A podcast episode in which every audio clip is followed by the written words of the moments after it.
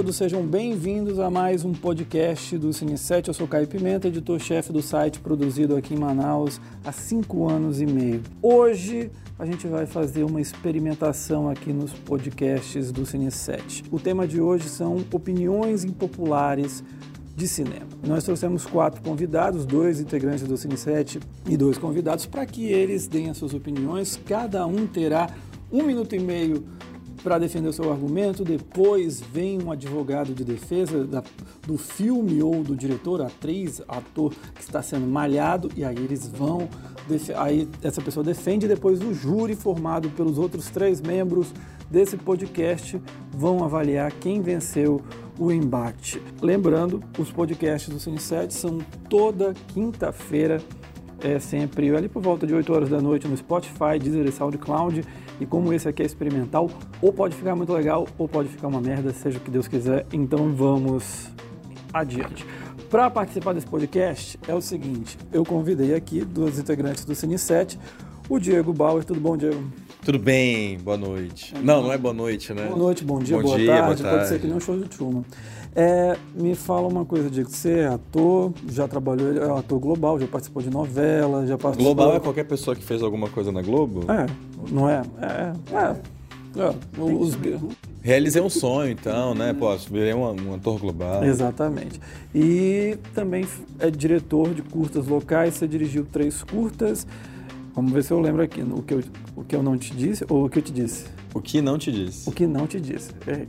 O que não te disse, o tempo passa e obeso mórbido, e você tá lançando vai lançar agora em 2020 mais um curta. Eu queria que você falasse um pouquinho sobre ele. Obrigado aí. Gravei em outubro do ano passado, Enterrado no Quintal.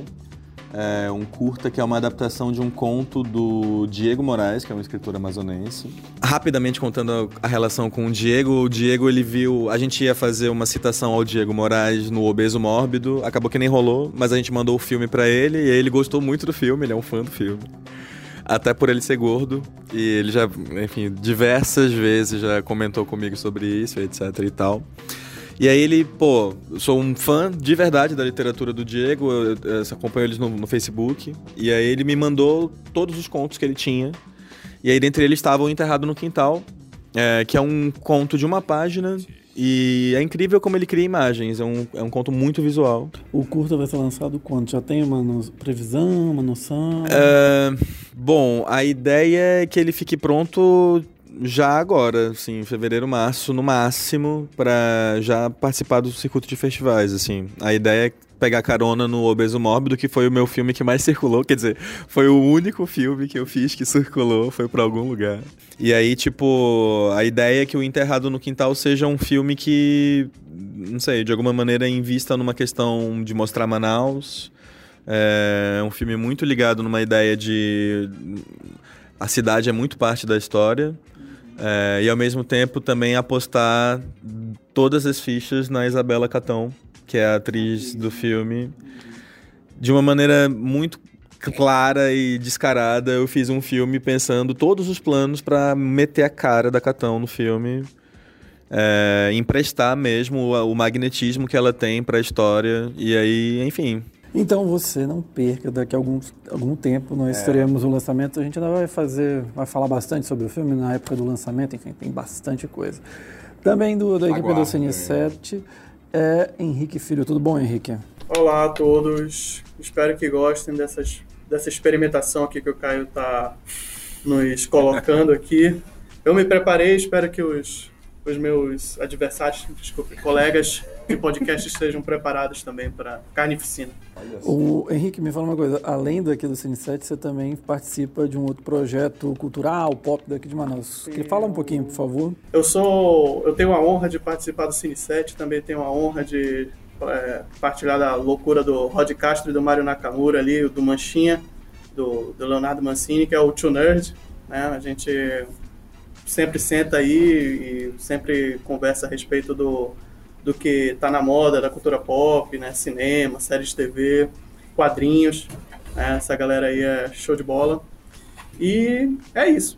Então, infelizmente eu não gravei ainda o meu, meu, a minha ópera, minha ópera espacial de três horas e meia aqui um dia vai badalar aí, ó. Quem sabe um dia? Não, Quem pode sabe, acontecer, pode acontecer hoje. A tecnologia está para isso. Dos nossos convidados, a gente tem aqui a Laise Minelli. Tudo bom, Laise? Tudo bom? Olá, Caio, tudo bom? E me fala uma coisa, Laise. Primeiro, teu nome. É uma homenagem à Laise Minelli mesmo? É, a minha mãe gostava dos fãs, gostava do que ela cantava.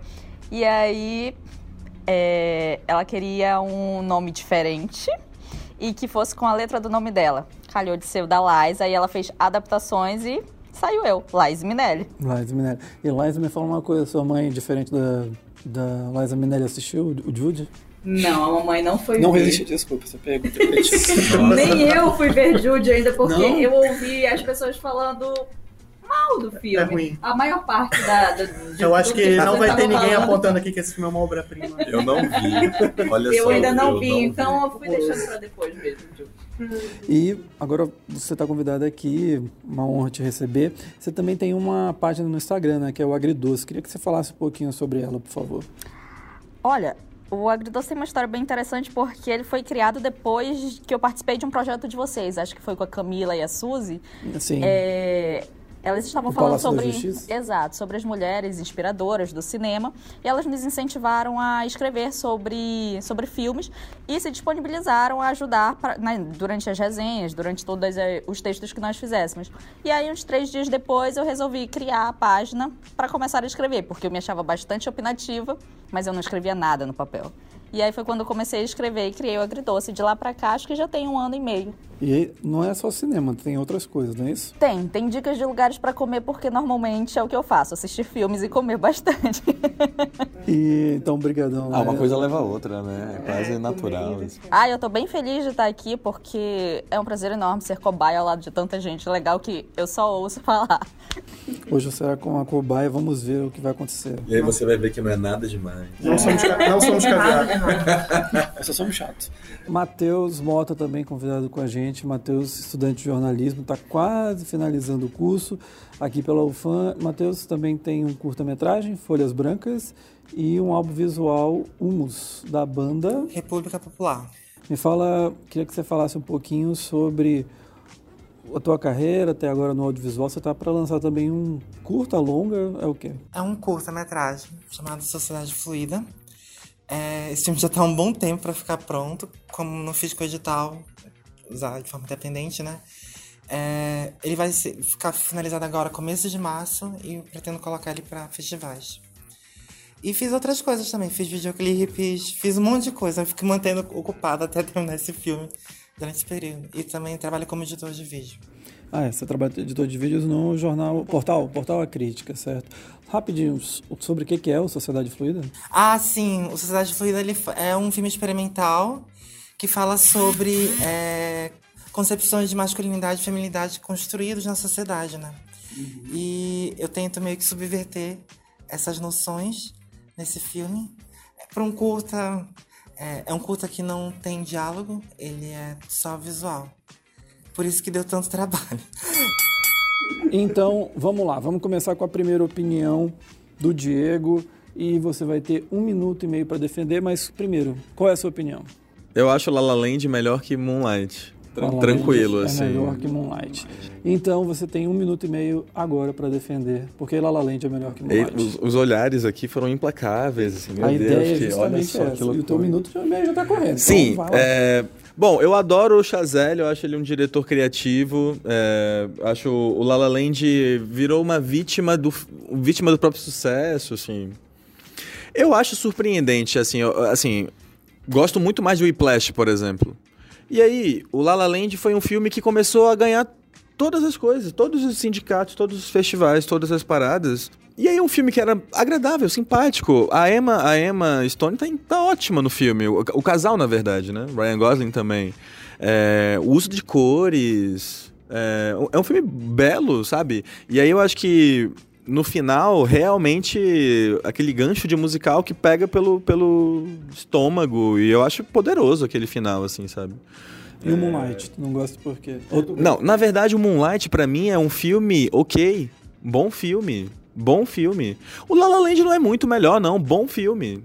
Mas entre um e outro, pra- me, me, me- sei lá, eu acho que o Moonlight tem uma qualidade técnica nas atuações que, que, é, que é comovente, mas ao mesmo tempo num filme surpreendentemente frio pra mim. É, bem realizado. Mas a parte do Mahershala Ali é um ápice absurdo do filme que nunca... E aí acaba, assim. Confesso que o La La Land me, me comove mais. Aqui o pessoal fez uma cara de, meu Deus, será que ele tá falando isso ou não? sacanagem. É. Então, o advogado de defesa de Moonlight ser melhor, né? Ao fazer o inverso vai ser o Matheus Mota. Então, Matheus, você vai ter um minuto para defender e a gente depois eu Não é lá. muito tempo. Ah, Vai, Mas vamos lá, você vamos- vamos com todo- Então você tem um minuto todo- a partir de agora. Pode ir. Eu já eu gosto muito do Moonlight pelo fato dele fazer muita coisa com muito pouco. Coisa que o La La Land, por ser um musical, já tem que ir pelo caminho inverso dessa lógica. É, e pra mim não é o melhor filme do Chazelle. Aliás, não é mesmo. Olhando na filmografia, você consegue ver notoriamente que o La La Land não é o melhor filme dele. E o Moonlight, literalmente, é um filme que tem muito mais relevância como narrativa. E discordo também pelo fato dele falar que só o Mahershala Ali tem aquele momento. A Naomi Harris também rouba um momento no meio do filme. Aquele ator que faz o antigo amante dele também tem esse momento no final. Aliás, aquela cena final deles dois se encontrando talvez seja uma das cenas gays mais lindas que eu já vi no cinema.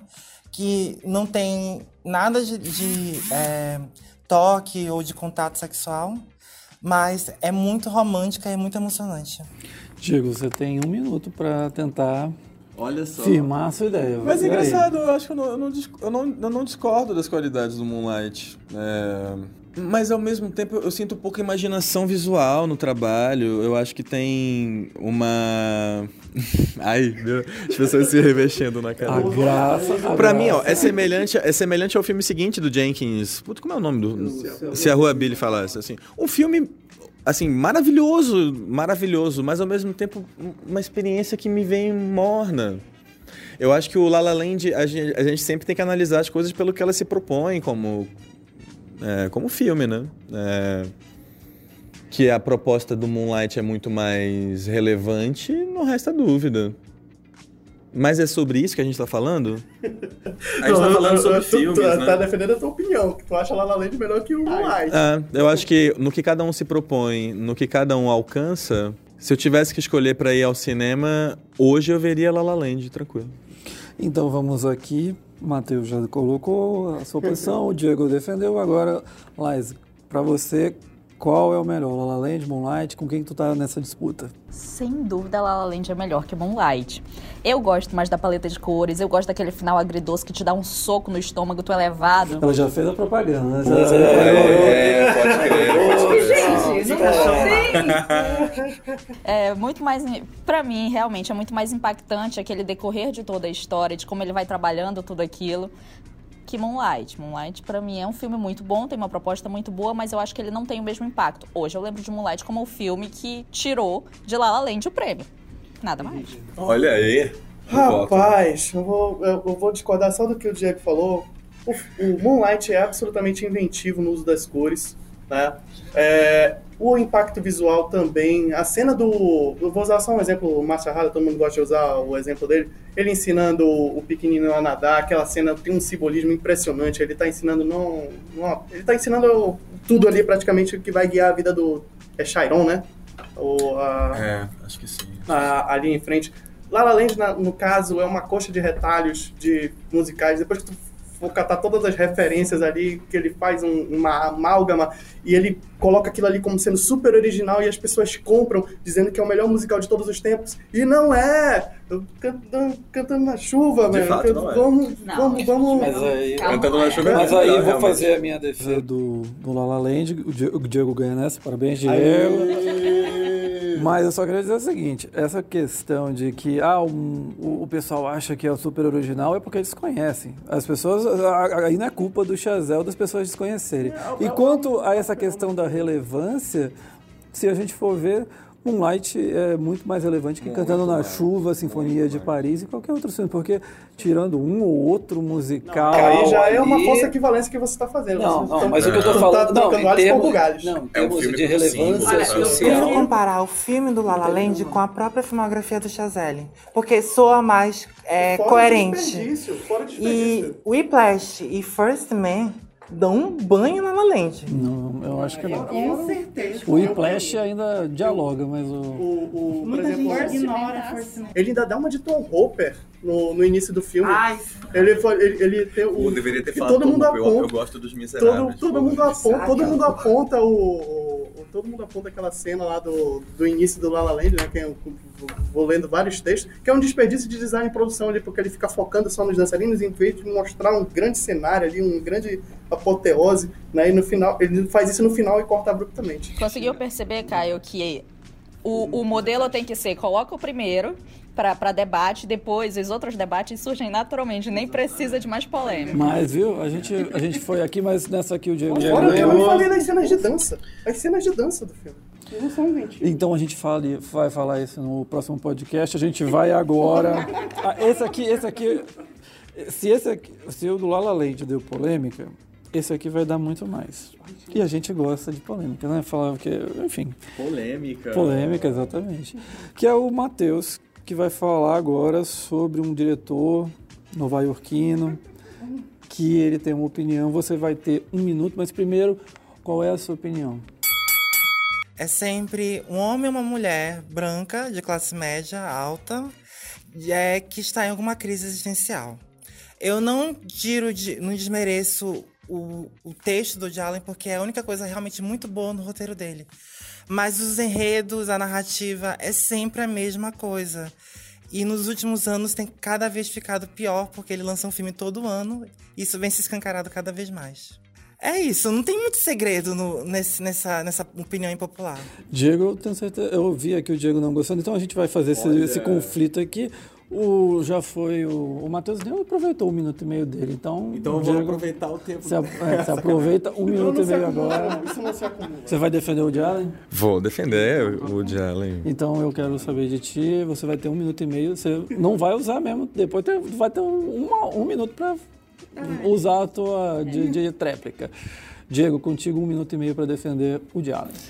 Bom, é, eu realmente acredito que existe uma espécie de método, é, de, sei lá, de forma que o Woody Allen repete, assim. Ao mesmo tempo, me parece claro também que ele meio que já virou um gênero, assim. Ele, ele cria as histórias de uma maneira relativamente parecidas, mas eu acho que sempre, sempre tem algum discurso especial em algum personagem. Eu acho que sempre tem alguma coisa que ele realmente quer tratar a respeito. Sei lá, a gente vai falar dos filmes recentes ou dos antigos? Porque Sonho de Cassandra, vale? Pra mim é um filme bem diferente do de Allen. É, o próprio. é, eu acho que. De Cristina Barcelona, por exemplo, é bem diferente. É, A fase europeia do Woody Allen, o Match Point, por exemplo, claro, ele remete a crimes e pecados, mas ainda assim é bem diferente. É, eu acho que o Woody Allen tem uma questão de ok, realmente parece que para manter uma um ritmo de um longa por ano, talvez o roteiro não passe por tantos tratamentos, talvez não seja realmente um processo de tanta maturação nas ideias e tal. Mas ainda assim, eu acho que a capacidade de, de, de produção que ele adquire para trazer também grandes atores e profissionais cada vez mais destacados de fotografia, de direção de arte também, que a gente pega os filmes antigos do Woody Allen, eles eram realmente bem pequenos, e apartamentos apertados, etc e tal. E, enfim, eu acho que ele é um cineasta que, mesmo quando não, não propõe nada muito diferente, ele ainda tem todo aquele charme e aquela coisa que é o Woody Allen. Matheus, você vai ter um minuto para a sua tréplica. Você ainda mantém a sua visão sobre o Woody Allen ou você já mudou? Sim, eu mantenho, porque tem. Claro, né? Na filmografia dele tem pontos fora da curva. Só que nos, é, nos últimos anos também ele nem tem feito questão de mudar muito essa, essa lógica nos filmes dele. E. Sei lá, tem dois. Acho que tem dois filmes que, em tese, assim, fogem um pouco do que, do que normalmente eu gosto, do, do que eu vejo dele, né? Que é o Sonho de é, Cassandra e. Qual é o nome do outro? É, Match Point, que é com a Scarlett Johansson.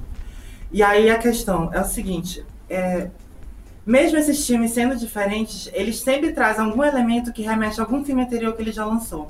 Isso é uma coisa muito normal no cinema dele. Ele vai trazendo temas e vai é, colocando esses temas de volta de alguma forma diferente. É, não tão diferente também, mas ainda continua trazendo a mesma lógica.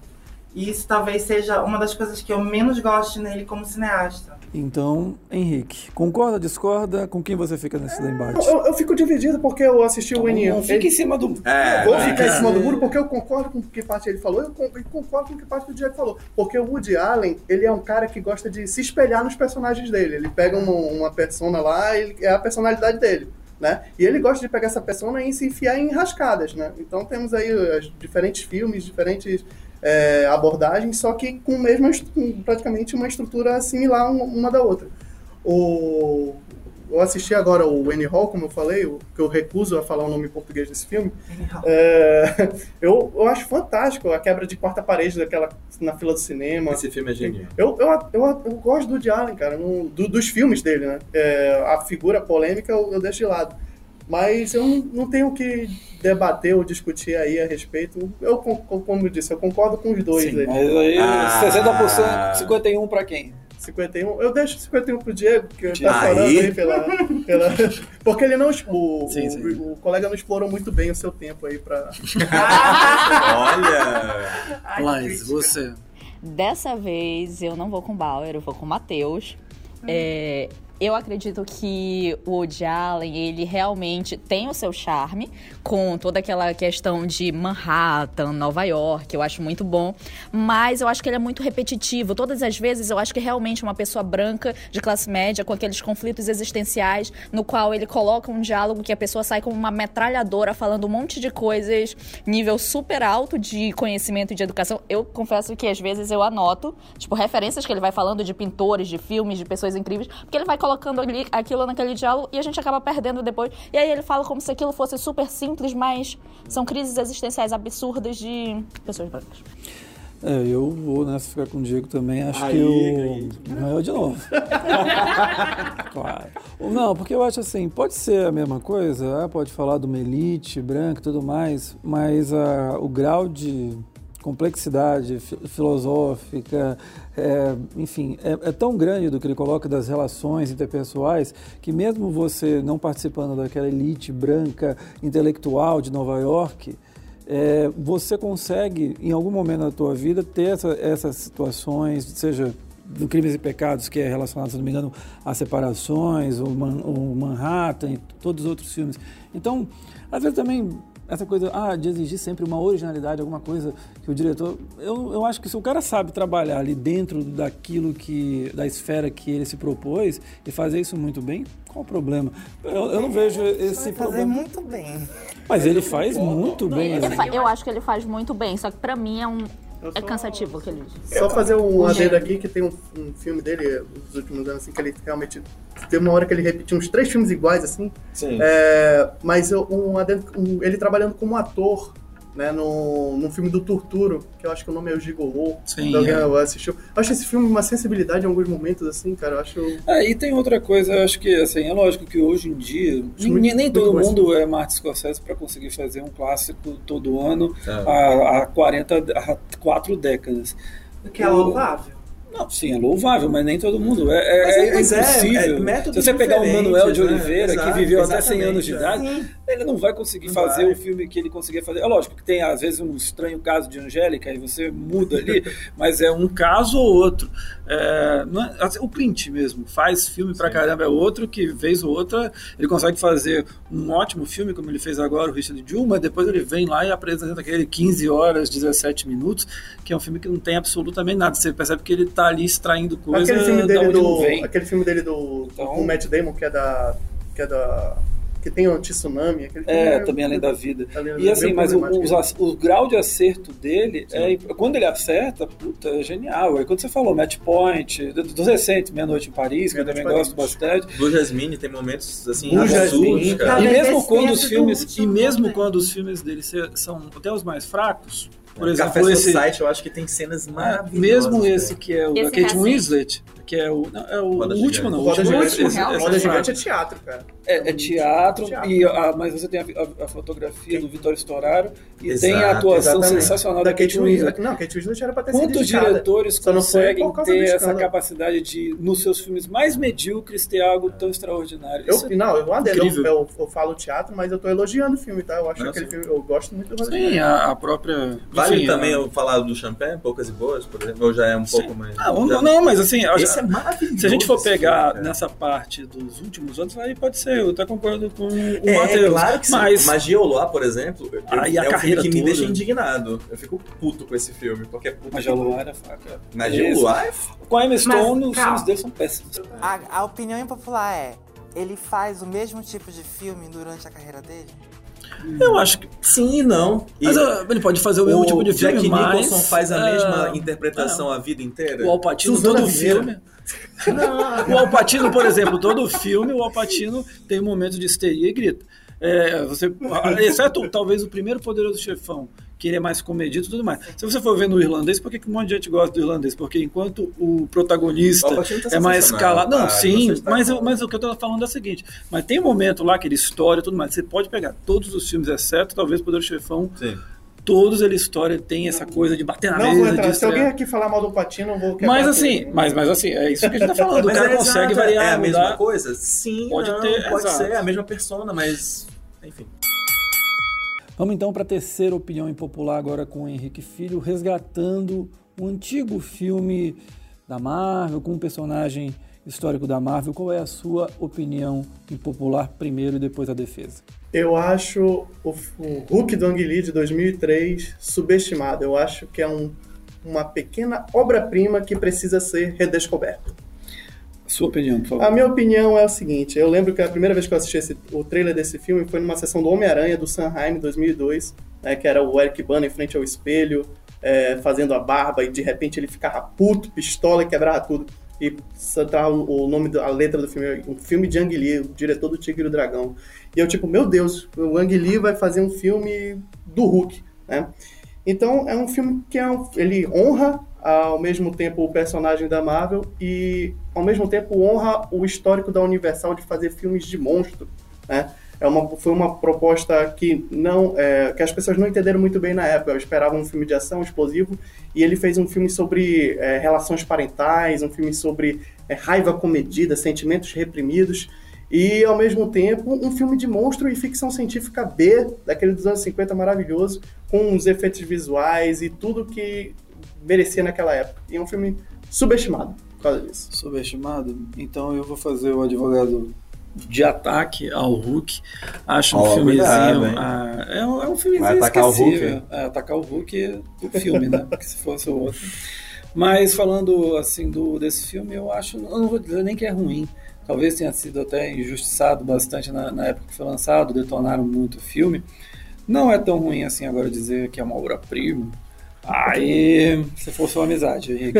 Não, eu falo sério, porque assim, o, o filme, ele.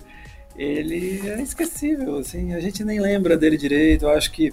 Primeiro, ter o Eric Bana de protagonista, né? Eric Bana é junto com o Orlando Bloom, dois dos atores mais apagados. É a da melhor coisa de Troia de Wolfgang, Wolfgang Peterson. De qual filme? Do Wolfgang Peterson, Não, o filme? Troia. Outro filme horroroso. esquecível. Horroroso, Troia. o filme é horroroso, mas o O Eric Bana tá próprio bom. Brad Pitt, nessa temporada de premiações, Reclamou, ele, ele reclamou de falou. Troia. A única coisa que a gente lembra de Troia é da bunda do Brad Pitt, só isso. Que isso? Eu não lembro disso.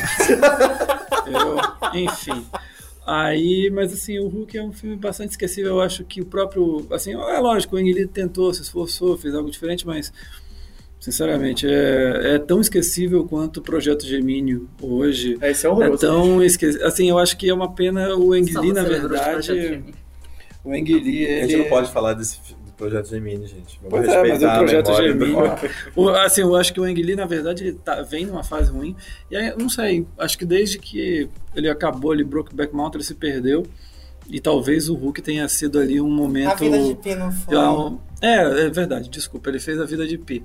Aí depois ele fez o Billy Lynn, depois fez esse agora o Projeto Gemini. Eu acho que o, o Hulk ele meio que indicava que a carreira do Ang Lee não seria só Brokeback Mountain, Razão, Razão e Sensibilidade, entre outros filmes. Eu acho um filme bem esquecível, assim, sinceramente não, não digo que é horror, mas tá bem fraco. Quer fazer a tréplica? Com certeza eu vou fazer, porque Ang Lee arranca atuações dramáticas sensacionais do, do elenco de apoio dele. Do Eric Bana? Não do Eric Bana apenas, mas ele tá ali com o Sam Elliott, né, fazendo o general, o Nick Nolte, que faz o pai do protagonista. São, é, um filme, é um filme pesado, denso, né, é, que tem remete à tragédia. O, o filme tem um final pesado. Tanto é... Qual esse- era mesmo? o pai, o pai mata o, fi- Bacana. o, o filho mata o pai, né? Uma coisa bem, bem tragédia grega. O filme ele tem uma coisa, o- a defesa do filme ruim, né, que ninguém entende da época, é, o- é vanguardista em termos de edição. Ele é tão vanguardista que ele ficou sozinho. O filme tem uma edição sensacional que eu acho que foi injustiçado, deveria ter sido indicada, eh, indicada a prêmios. O cara faz, ele, o cara faz um, um efeito de virada de página, como se fosse o filme fosse um gibi, né? Mas O- isso no Adobe o- dá pra fazer. Não, o- a trilha sonora do Danny Elfman, ela é, ela é espelhada hoje em dia com alguns, eles usam os- aqueles acordes tristões. O, o filme, ele tem um- uma fotografia bem, bem apurada também. O, vamos vou defender assim, ele tem um aspecto, ele não é só dramático, mas também ele leva o aspecto lúdico, né? A cena do pessoal que critica tanto dos poodles, os gigantes, eu acho muito legal. O Hulk brigando com, com, com os cães, é, mutantes, que remete ao cinema B, como foi da, Univers, da antiga Universal, que é a produtora do filme. É, a trilha, como eu disse, a trilha sonora. O, o Hulk, ele, no primeiro momento, tu estranha o CGI dele, mas depois ele se torna di- digerível, né? É um filme que fala de sentimentos e é um filme injustiçado. Poxa, falou bonito agora. Olha, foi, foi Olha, legal. que Olha, eu Leu o queria roteiro, bater palma. Pode- pode Fez o dever palma. de casa. Diego, você então, Júlio, junto com o Matheus, porque a Live não assistiu o filme, também tá perdendo nada. Olha só, gente. Pode procurar. A gente tem, a gente tem que dar as cutucadas, a gente tem que fazer a defesa aqui, né? Olha, se for por defesa, eu vou ficar com o Henrique. Mas. Não, é porque eu não lembro do filme, então eu não, Eu tô muito lembrando assim de algumas coisas do filme e eu vi esse E, e eu filme. digo mais, eu sou uma, a Marvel, que o pessoal reclama que ela não ousa, não ousa nos seus roteiros, é justamente por causa do Hulk. É a minha, a minha teoria. Por quê? Porque, Porque o foi um Hulk fracasso. é, foi um fracasso, porque é um filme que ousou a fazer uma coisa diferente, uma coisa espetacular. É, e hoje o pessoal reclama tanto da formulazinha da Marvel de apresentar o herói é, e não sei o que, enfrentar uma, amea- uma ameaça igual. Não, o Hulk não, o Hulk apresenta o homem absorvente, né? Porque pode, tá aí, um defeito que eu acho do filme é o, o super vilão do final. Eu acho que poderia ter uma Sim. ideia melhor do homem absorvente. Mas no, Homem absorvente. Homem absorvente. é, pra é o vilão, respeitar é o o vilão, filme, né? é o vilão. realmente É bem curiosa. é o- o Agora, é o vilão. Quando o homem absorvente aparece, Eu me lembro cara. que a, a melhor coisa do filme é a, é a trama com o pai, né? Que teve um passado abusivo. Isso. Só isso, só que eu lembro, assim, que tem aqueles flashes que ele Tem, tem. tem feminicídio no filme, tem, é uma, tem uma coisa, uma carga dramática, assim. Vamos lá, vamos lá, Diego. Eu, eu, eu. Se a, fra... se, a, se a questão que a gente tá discutindo é, é Hulk é um filme subestimado, eu vou concordar com o Henrique. É um filme subestimado. Eu acho que o Hulk é uma oportunidade. Me lembra também, tu falou do Sam Raimi, me lembra os filmes do Sam Raimi do Homem-Aranha, que é o herói humano. No- no- interessa Então, muito, muito mais ele a figura. Não é herói, não é um super-herói, ele é uma vítima. É uma vítima dele mesmo. É, quer dizer, devido às circunstâncias que talvez ele não tenha escolhido, ele tá numa aquela situação. E aí eu acho que isso é, acaba fazendo com que a gente tenha um filme numa boa, assim, muito mais complexo do que a média. Muito mais. Não acho que é uma obra-prima. Não, acho que é uma obra-prima. Mas eu acho um belo filme e só uma. Rapidíssimo. Eric Bana fez Munique. O melhor, filme, o melhor filme do Spielberg de sabe Deus quantos mil Só anos. esse filme que ele atua bem. É isso, ok. Obrigado, sucesso. Munique, meu É, Deus. Não, indo por essa questão que ele focou que do filme ser subestimado, eu, eu não sei se eu consigo considerar ele subestimado. Mas é, é, é um filme que, pra mim, como experiência, né? não lembro muita coisa dele, foi muito ok. É, eu não senti tantos problemas quanto outros filmes que eu vejo da Marvel hoje em dia, por exemplo. Mas você nessa então fica com o Henrique, certo? Fico. Tá bom, então olha, Henrique, você venceu, parabéns. Palmas para o Henrique. Ó, mereceu, hein? Eu acho que mereceu. Porque realmente. E, e palmas, e palmas mais uma vez para a memória do Henrique, que ele lembrou de assistir. Redescubram esse filme. É porque eu queria defender o Speed Race aqui dos White Jobs que eles não deixaram, mas tudo bem. Senhoras e senhores, vamos então para a quarta batalha aqui. Quarta opinião impopular agora é com você, Laís. Acho que agora você, você já está ambientada. Vamos ver como é que vai funcionar aqui.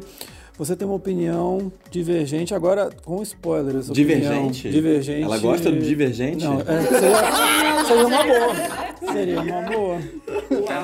Ela tem uma opinião divergente do que aconteceu no final da maior bilheteria da história do cinema, Vingadores Ultimato. Então tem spoiler, tá? A quarta opinião impopular desse podcast, qual é, Liza? Eu realmente acredito que quem deveria ter morrido não era o Homem de Ferro e sim o Capitão América. A gente vai continuar aqui no universo Marvel. É, eu acredito que por toda a história do herói americano, eu acho que naquele afã de vamos ser patrióticos, vamos deixar. Eles de- perderam, tiraram a oportunidade de o Capitão América ser de fato um herói e não só mais um daqueles que estavam lá lutando no universo da Marvel, para dar isso ao Homem de Ferro, que foi quem de fato deu a salvação para todo mundo. Então, eu acho que. É, e no final, ele volta no tempo, gente. Ele volta no tempo pra ficar com a Peg. Como assim, gente? O cara, o herói americano, volta no tempo pra ficar com um grande amor e passa. E mesmo vivo, ele passa o escudo pro Falcão e, tipo, o amigo esteve com ele a jornada toda, o Buck. É, Tem que ter a série. é, eu achei. É difícil aceitar. E aqui alguém, alguém aqui tá morrendo aqui do lado dela, que é o Henrique. Henrique, você então, tá naturalmente, Naturalmente é o o advogado advogado. de defesa. Agora, por que, que o Homem de Ferro tinha que ter morrido? Não é, E que não ele Capitão não é que ele tenha que ter morrido. é, foi, essa foi a escolha do- dos roteiristas, né? O, o diretor. O caso. O, Que isso a gente sabe. É, no, caso, no caso é. No caso é que os três personagens da Trindade do, da Marvel aí, que foi apresentada no decorrer dos 10 anos, elas têm arcos bem definidos, o início, o meio e o fim. Né? A gente vê o. A gente acompanha o Homem de Ferro nascendo, é, ele que dá o start, ele que dá o boom. O sacrifício final dele é compreensível, por quê? Porque ele starta ali ele, de um homem arrogante a um homem altruísta, né? É, ele é um cara que é o o B10, o fodão, e no final ele abre mão da vida para salvar o universo. O Capitão América, no caso, ele tem um- um- um- uma vida de sacrifícios. É um cara que passou 70 anos congelado, 90 anos congelado, é, e de repente ele acorda, todos aqueles que ele amava morreram ou estão bem idosos, né? E ele vê um, ele se sacrifica, ele salva, ajuda a salvar o mundo e no final ele vê uma oportunidade de poder tirar as férias merecidas e viver o grande amor dele que é a Peg, né? Eu, eu, eu aliás, aquele final, eu, eu, fico, eu sempre eu, eu fico eu- comovido porque é um final que remete à, à clássica era da Marvel, anti, do- do- das histórias antigas. E o Thor é um cara que é cheio de si, né? No, ele perde a família dele, todos os, entes dele querido, metade do povo dele, ele adquire, a- apesar de, de maneira lúdica, a depressão. E no final ele dá a volta por cima. É, eu acho que, hum, pra mim, tanto faz ali. Eu tô chocada que existe essa discussão de verdade. Mas hoje, mas, mas eu já vi muita gente falando que queria, ficou chocada lá com a morte do Homem de Ferro, triste. O cinema, por exemplo, que eu tava na sessão, essas de meia-noite e tal, já era três horas da manhã. Xingaram muito. Não, não, assim, o que acontece. Eu o que estava acontece... pronta pra chorar pelo Capitão América. Eu pensei que o Capitão América ia morrer em Guerra Infinita. Não, mas rapidinho, Eu fiquei realmente emocionado foi a morte do Homem-Aranha no, no filme anterior. E nem nesse eu não consegui sentir empatia nenhuma. Segue, spoiler. Falando do negócio do, do Ultimato, eu lembro que assim, o pessoal tava tudo empolgado com as cenas de ação. E quando, a- quando acontece a morte do. Assim, é- é- acaba que um clima meio trágico. assim, o pessoal todo. Assim, tava todo mundo é, vibrando e tal. Quando aparece, retorna todo mundo. E quando morre, acaba o filme, em vez de todo mundo aplaudir, que é uma coisa natural, né? Até no Coringa mesmo, o pessoal aplaude, assim, é, Nesse não, todo mundo saiu meio triste. Só, só faltou carregar a vela, assim, né? Tipo, ninguém. Aí a gente botando Vibrando, no, é. no, no outdoor do Robert Downey Jr., né? Exatamente. O Diego foi a exceção, ele não viu o filme. Isso talvez seja uma opinião polêmica. Essa é a opinião polêmica desta rodada. Como? Maior bilhete. Como? É, o Gente, não dinheiro né? Gente, olha, eu não. Assim, eu não fui, assim, sabe? Ok, Scorsese. Deixei de acompanhar qual- faz uns cinco anos, assim, que eu realmente não vejo. Porque Não, o que eu Essa acho bizarro é é o pessoal que. assim, é aquele Vingadores da. Que é, tem várias cenas de conversas sobre fulano tinha que fazer alguma coisa. Do Ultron, acho que é do Ultron. O Ultron, Guerra Infinita. Mas é que o Diego ficou traumatizado que uma das principais críticas, assim, da nossa história levou uma porrada. Foi, foi, toda, foi- toda hora foi chegava, chegava um monte de porrada lá. Fala mal de qual filme? O primeiro. Primeiro. Não, e eu nem falei. Ah, desde então você não Foi vê. o Ah, único filme que eu vi no cinema da Não, Marvel. e hoje em dia eu lembro que hoje em dia, depois de ter visto, eu falei, porra, velho, eu- era o mais legal. Esse aí, te- tem um que eu achei assim, tão. Eu me senti. Eu fiquei chateado. Eu me senti traído por estar vendo um roteiro tão ruim, assim. Mas aí, Enfim, ok. Matheus, e, e você? Não, o único filme da Marvel que eu vi no cinema foi o primeiro Vingadores que eu vi com a minha mãe, porque ela queria assistir. Tudo baixo, eu vejo por torrent. Não escutem! Ai, gente, desculpa, desculpa. Mas, o, mas o, o rato não vai roubar meu dinheiro. Aquela... é aquela. É, mas é, mas é aquela coisa, eu não. Eu assisto os filmes em casa, depois que passa todo o hype do cinema, sei lá, passa uns seis, sete meses, eu vou lá e assisto. E, sinceramente, como eu falei, a única morte que eu realmente Mas não te surpreendeu quando tu soube que o Homem de Ferro morreu? Olha, eu vou falar uma coisa pra vocês. Quando o filme saiu, eu já tinha pegado tanto spoiler do filme que quando aconteceu, pra mim não foi. Não foi pra... É tipo Gente- saber que o Bruce Willis tá morto o tempo todo. Gente, quem não assistiu vocês Eu acho que não existe nenhuma surpresa num filme da Marvel. Eu acho que qualquer um pode morrer porque é, é a maneira de vender mais boneco ou mais gancho, gancho pro próximo filme, gancho pra próxima. Mas se o cara quatro- morreu, como é que ele vai aparecer? Mas É, porque vem o substituto que faz o reboot que vem e é o novo jovem Homem-Aranha, é o novo jovem Homem de Ferro. É o... Respondendo aqui a polêmica, já que o Matheus está em cima do muro, o Diego não viu, eu concordo com a Laís. Eu vou concordar contigo. Só. Pô, fecharia mais perfeito. Tá com mágoa, tá magoado. Não, eu acho que deveria ser, na verdade. Tá magoado. Não digeriu a. Não, Não, digeriu é que o Hulk eu não lembro. Não, ele, ele quer empatar com o Bauer. O que eu Dois, quero, dois. O que eu quero, o que eu quero dizer do, do- de quem deveria morrer, na verdade, devia morrer o Homem de Ferro e o Capitão América. Ia ficar legal. Ah, ia ser tudo? Ia ser legal. Existiria depois dele. Claro que existe, dá pra fazer Ah, um monte. A- Aí ele vem com o Hulk e retoma toda uma nova história, né? É, o sonho do do, Henrique. do Eric Bana ainda. Eu tô esperando a continuação até hoje. Nossa, falei, ó. ô, ô, meu Deus do céu, quando su- surgiu a histó- a história do Agora que tem multiverso, né? Putz, tem multiverso, mano. Aliás, que filmaço. Traz, a, traz, a Ah, Jennifer, é, traz a, a Jennifer Connelly de volta, é muito melhor que a Putz, que, que, que lindo. Só deixa o Ang Lee Eu, hein, de fora, né? Pô, o Ang Lee tem que tomar jeito na vida, né? Tem que pra Tailândia fazer filme lá. Então, definido... Hoje até, hoje até a tia da padaria sabe quem é Thanos. É isso que, é, é isso que importa. Definida essa quarta batalha, vamos agora para a quinta batalha desse podcast. Quem vai fazer a quinta batalha aqui, da opinião, das nossas opiniões impopulares, é o Diego, que tem uma visão sobre filmes como Ex Machina, A Chegada, Aniquilação, A Diastra, entre outros. Qual é a sua opinião impopular? E você vai ter um minuto e meio para defender a sua visão. É, todos esses filmes que você citou, pra mim, são filmes ok. Nota 6. Os filmes de ficção científica. Todos recentes. iguais, idênticos. Pra mim, eu não vejo muita diferença desse pra Oblivion. Uma vez eu falei isso, as pessoas quiseram me bater. Tipo assim, eita, pô. Mas Ué, assim, os filmes eu são... não acho Oblivion tão ruim e eu não acho Ex Machina tão bom. Também não acho Aniquilação tão bom. Também não acho Ad Astra tão bom. E eu amo o James Gray. Também não acho A Chegada tão bom. E eu adoro Villeneuve. Mas assim, são as ficções científicas recentes. É, toda- é, é essa Blade roupagem. Runner também. O Blade Runner, por exemplo, eu já, eu já gosto um pouco mais. Eu tiro até um pouco disso porque eu acho que é realmente uma, uma exceçãozinha. Pra Mas é ti, porque eu a- acho que é uma continuação de uma história, né? Porque essas, essas ficções científicas do nada, digamos assim, criadas.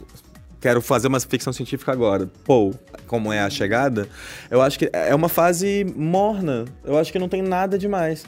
E por incrível que pareça, quem me conhece sabe que eu não gosto do Nolan, por incrível que pareça, pra mim, o mais caloroso é o Interestelar. É o que mais me pega, e não me pega. Eu tô falando de um. Tipo, Interestelar pra mim é tipo 7.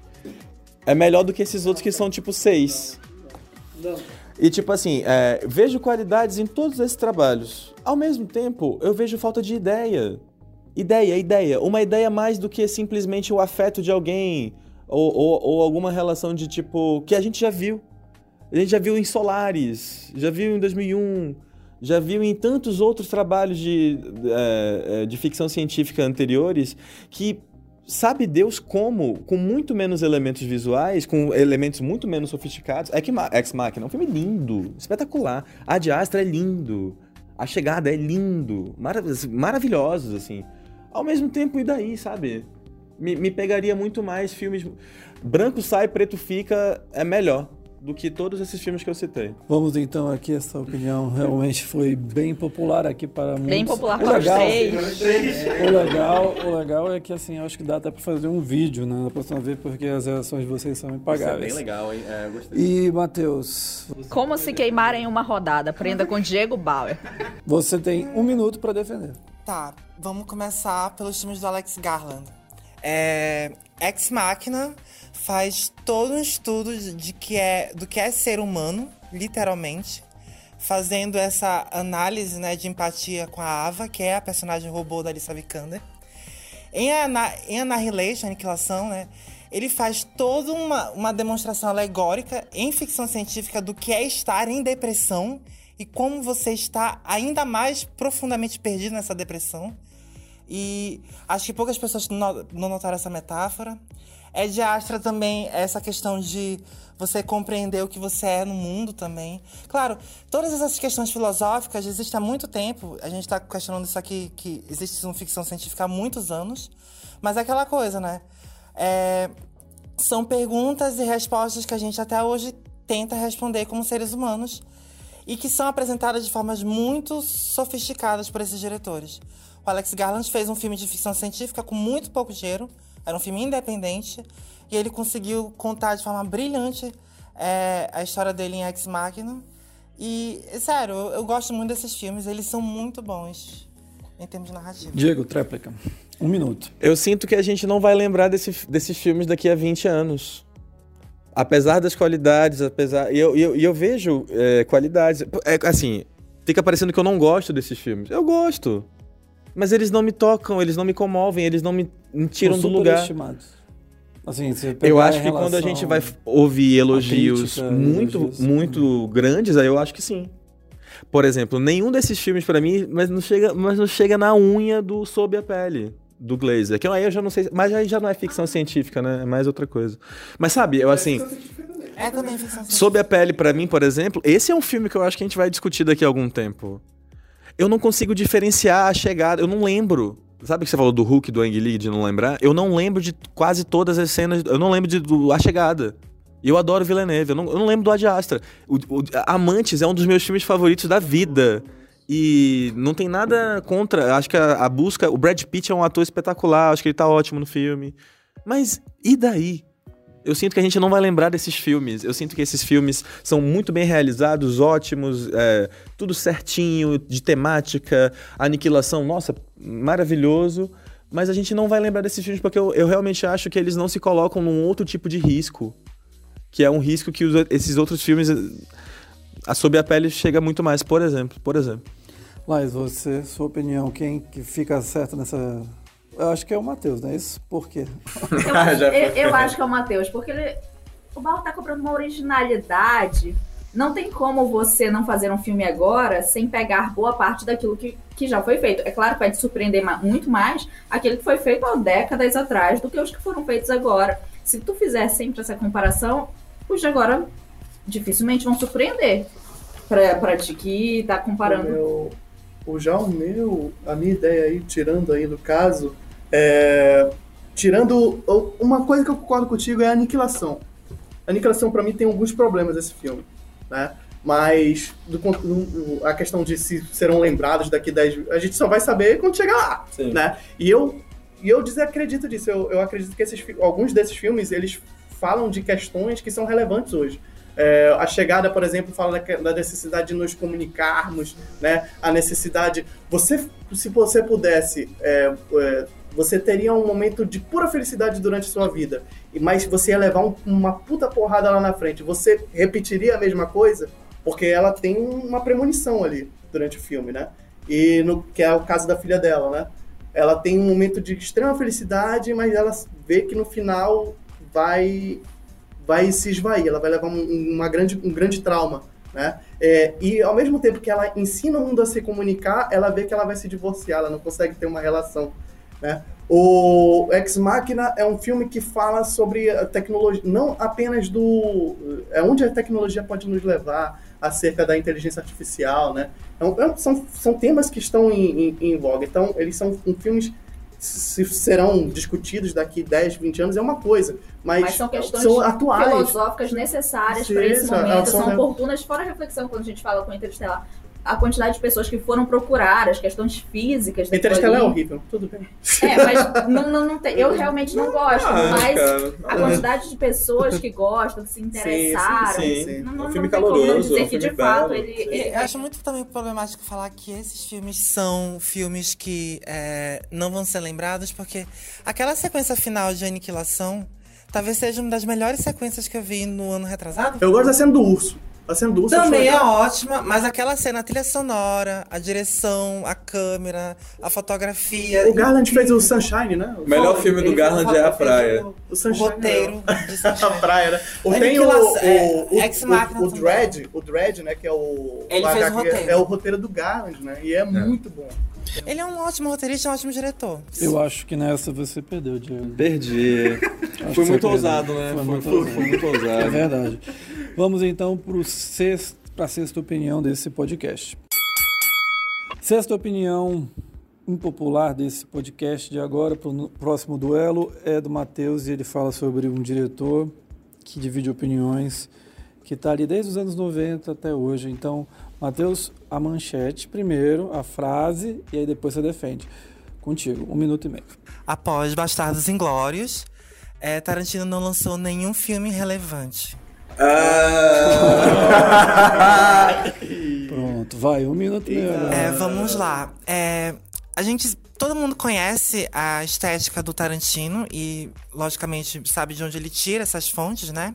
Cinema western, cinema asiático, cinema B de ação dos anos 50 e 60, é, filmes é, Black Exploitation, esse tipo de coisa.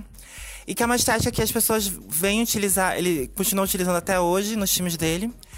E as plots são sempre as mesmas também, que é vingança, relações de vingança, relações de poder, é, que início ele faz muito bem em Bastardos Inglórios, mas que desde lá eu não consigo mais ver esse nível de qualidade no cinema dele nos, nos que vieram posteriormente, que no caso foram Django Livre, Os Oito Odiados e Era Uma Vez em Hollywood.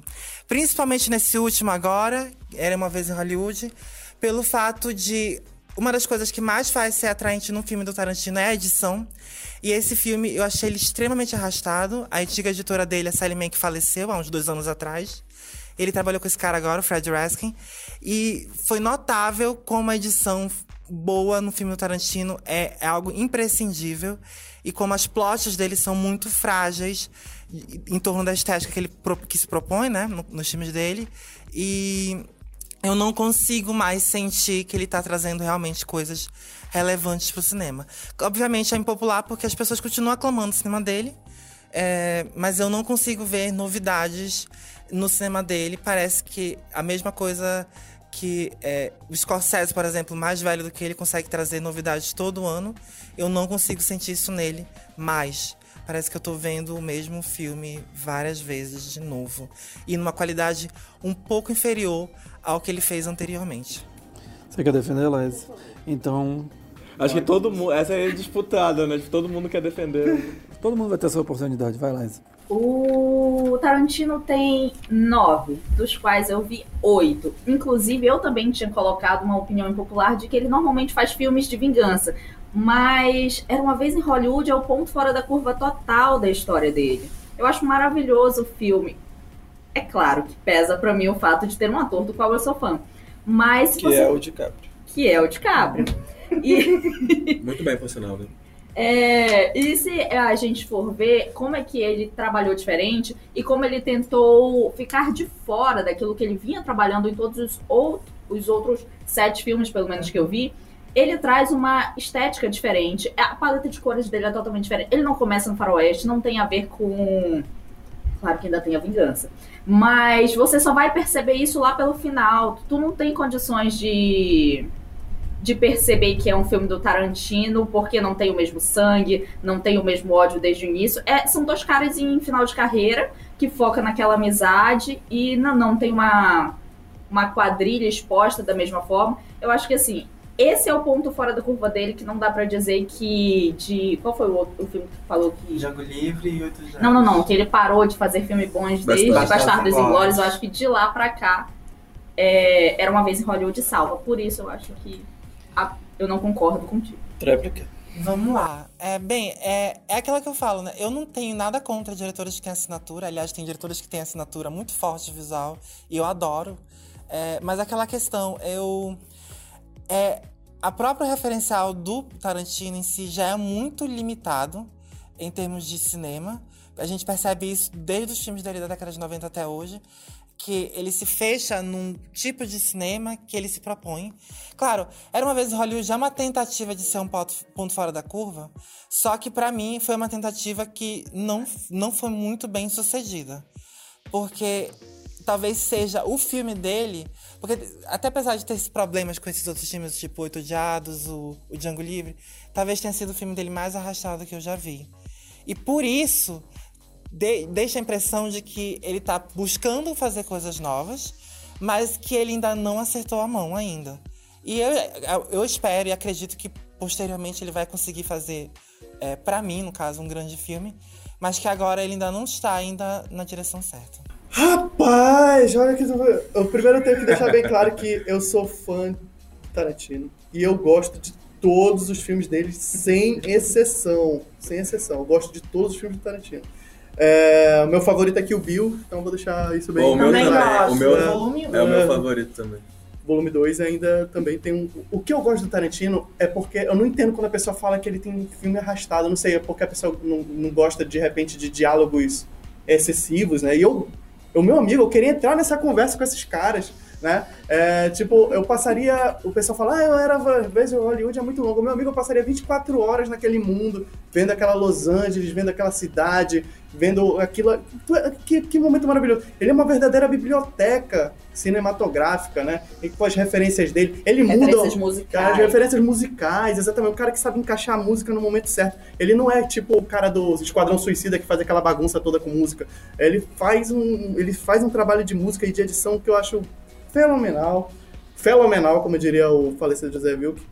O, ele, ele brinca com gêneros, ele, ele tem a assinatura dele, mas não era vez ao Hollywood, ele não faz isso. Ele, ele tem um ponto fora da curva, mas ele filma um filme totalmente diferente É. do que ele é habituado. Por exemplo, não tem a câmera dentro do, do porta-mala, né? Que o pessoal gosta de falar. Que abre Ah. o porta-mala, sempre tem isso aí. Não tem.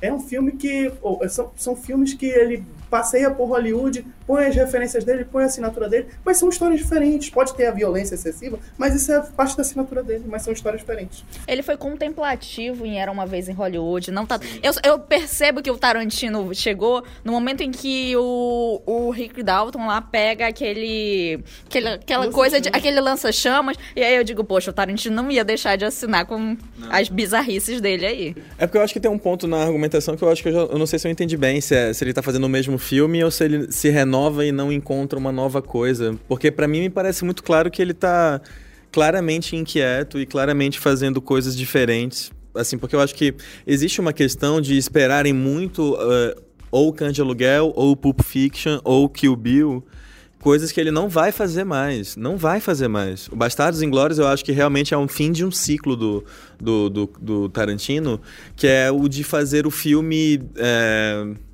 não sei, com uma velocidade mais acelerada. O próprio Pulp Fiction é um filme mais lento, né? A gente tem a impressão. Jack Brown é lento. Mas eu acho assim, eu, eu tenho problemas com Django Livre. Eu não gosto tanto de Django Livre, por exemplo. Os Oito Odiados, pra mim, já é um filme. Ué, gente, o que ele se propôs a fazer? Ele queria fazer um filme numa sala. É o filme E de um cabana. drama em- é, o é, filme de cabana. E dele, um filme de olhares, e um filme de, de- de- Um tá querendo Pode falar palavrão? Não pode. Um tá querendo fuder com o outro escondido com a arma embaixo da mão e enquanto o outro tá com a, embaixo do assoalho. Tem uma análise que eu acho interessante do um crítico que ele fala que é, ele passeia pela história americana com aqueles Sim. personagens ali, né? E no Eu Era, eu Era Uma Vez em Hollywood, assim, só pra concluir, é, na minha opinião, é a volta da genialidade dele. Porque eu, eu não, eu, apesar de eu gostar dos Oito Odiados, eu acho ok. Mas o Era Uma Vez em Hollywood, eu acho, assim, é um filme de amor do Tarantino. É um filme de contemplação, como você falou. É um filme sobre o trajeto. É um filme sobre ver o cenário. É um filme sobre entender um tempo que não tem internet, um tempo Mas, desacelerado. isso, mas eu acho que é justamente isso que faz muita gente não gostar do filme. Exatamente. É um filme que ele tá espera- degustando e tá. Ele foi muito Exatamente. cuidadoso, altamente meticuloso em cada. É. Não, é que eu acho que o que se espera do Tarantino é o Kill Bill Volume 1, aquela Exato. coisa ditada. É um- É, uma e é o filme história diferente dele, eu Eu não considero Bastardos Inglórios um filme rápido. Eu considero ele um filme muito lento. Não, Mas eu ser- consigo sentir ali. Sim, mas, mas a- o que eu tô falando é o seguinte: é que eu acho que o que se espera do Tarantino é uma história linear, começo, meio e fim. Tirando o Pulp Fiction, talvez eu acho que todos os outros têm essa linearidade. É uma história que você consegue entender da onde o personagem vai, para onde ele tá, da onde ele começa, para onde ele vai. Eu era uma vez em Hollywood.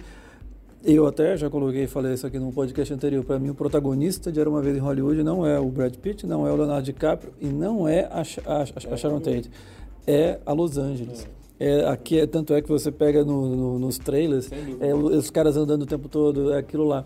Eu acho que passei o longo de carro com o Brad Pitt. Eu- O design aí- de produção do filme e é agradece. justamente, e é até por isso que, assim, de certa maneira, assim, eu fiquei, eu, eu adoro o filme, acho sensacional, para mim foi o melhor, eu botei no ano passado, mas acho que a única coisa que eu lamento é que ele tenha caído numa, Armadilha. não, é no pedágio Tarantino, ou seja, o final do filme, que ele tem que colocar a violência, não precisava. Se- Ah, não, eu não tô discordo demais. é legal, é legal. Não. Eu não tô dizendo que é, eu, eu tô dizendo que é legal. Mas se não tem aquilo lá, e se você mantém aquela história, funcionaria do mesmo jeito. Tá entendendo? É isso que eu tô dizendo. Ah, mas a gente... Funcionaria, mas não seria o Ah, Tarantino, não mas seria, a o mão Tarantino. dele. Aí eu é acho por isso que eu falei, exato. ali, quando que ele pega o lança-chamas, eu digo, pô, o Tarantino não deixou de ser o Tarantino, tava indo. orgânico, a- tu não acha orgânico a história? Eu acho que a violência, a violência tá na nossa cabeça, na verdade. Porque é o Tarantino. Não, não, não, não, não, porque é a família Manson. A família Porque é a família Manson. Imagina o que a família a gente Manson sabe como termina a história. Fosse- Então a, violência está projetada na nossa cabeça o tempo todo. a violência tá projetada na nossa cabeça o tempo todo, porque a gente sabe que a gente tá assistindo o filme do E Tarantino. também porque a gente tá vendo aquela história da família Manson. Não. eu- aí é Nossa, que- Caio, sério mesmo? Eu Tu- acho. Ó, Eu o, acho. fi- A gente vai discutir já. criar o filme tá, o filme, o filme tava acontecendo. Aí ele foi chegando no final. Tu não achava que ia ter violência?